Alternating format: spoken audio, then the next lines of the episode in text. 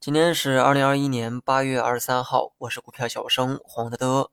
周一呢，开门红，各大指数啊全线大涨，全天上涨数量超过三千六百多家，涨停数量呢也多达一百四十多家。那么这些呢都体现了强势的一面。问题来了，为什么今天会反弹这么多？如果只是反弹的话，倒也可以理解哈。市场呢无非就是涨跌这两种可能，但今天这个大涨呢，主要是因为有利好加持。或者说，市场的反弹呢，在上周五的时候，它就已经被确定了。只不过当时呢，已经结束了一天的交易，所以呢，只能留到今天去释放。周五收盘之后，领导们在某会议中释放了一定的利好。会议中啊，有一句话呢，我认为啊是一个重点。会议表示，创造条件，推动中美审计监管合作，稳定政策预期和制度环境。那么这句话呢，显然是对市场担忧的行业监管做出的解答。自从对各个行业进行强监管之后，市场呢就不断的蔓延着恐慌的一个情绪，害怕政策啊过度的干预市场，害怕市场化的机制无法发挥真正的作用，所以呢，很多在海外的中概股啊接连暴跌。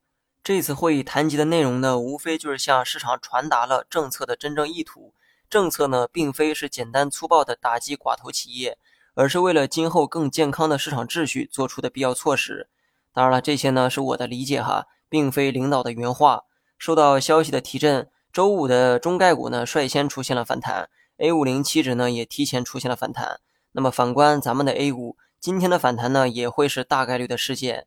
另外啊，咱们说几个板块哈。上周呢我就说过，如果市场要反弹，短期呢可以搏一搏锂电、新能源、半导体等这些板块，这些成长股呢可能会率先出现反弹。那么按照这个逻辑，反观一下今天的盘面，基本上符合之前的判断。市值万亿的宁德时代今天呢也涨了百分之五点六，半导体的整体表现啊也算是不错。当然了，今天涨得最好的呢并不是这类板块，而是石油、煤炭和一些机械设备。我不知道机械设备为何大涨，可能是有什么利好。至于石油等板块大涨呢，主要是得益于原油的反弹。原油呢虽然在反弹，但从七月末开始啊，整体呢仍处在回调的趋势。所以啊，短期呢只按照反弹看就好。原油下跌的原因呢也很简单，全球呢迎来了第三波疫情，经济活动停滞，原油的需求量得不到保证，价格呢自然会出现回调。最后呢说一下大盘，虽然是消息面直接刺激的反弹，但我们呢也只能尊重今天留下的走势。目前各大指数啊均出现了突破五日线的迹象，虽然成交量呢还差点意思，但至少 K 线本身啊还算是漂亮。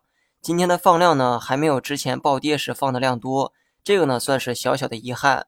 那么大盘短期呢，可以按照反弹去预期。明天盘中的阻力位呢，可以观察一下三四九二点附近。这波反弹能不能形成反弹浪，我还不确定。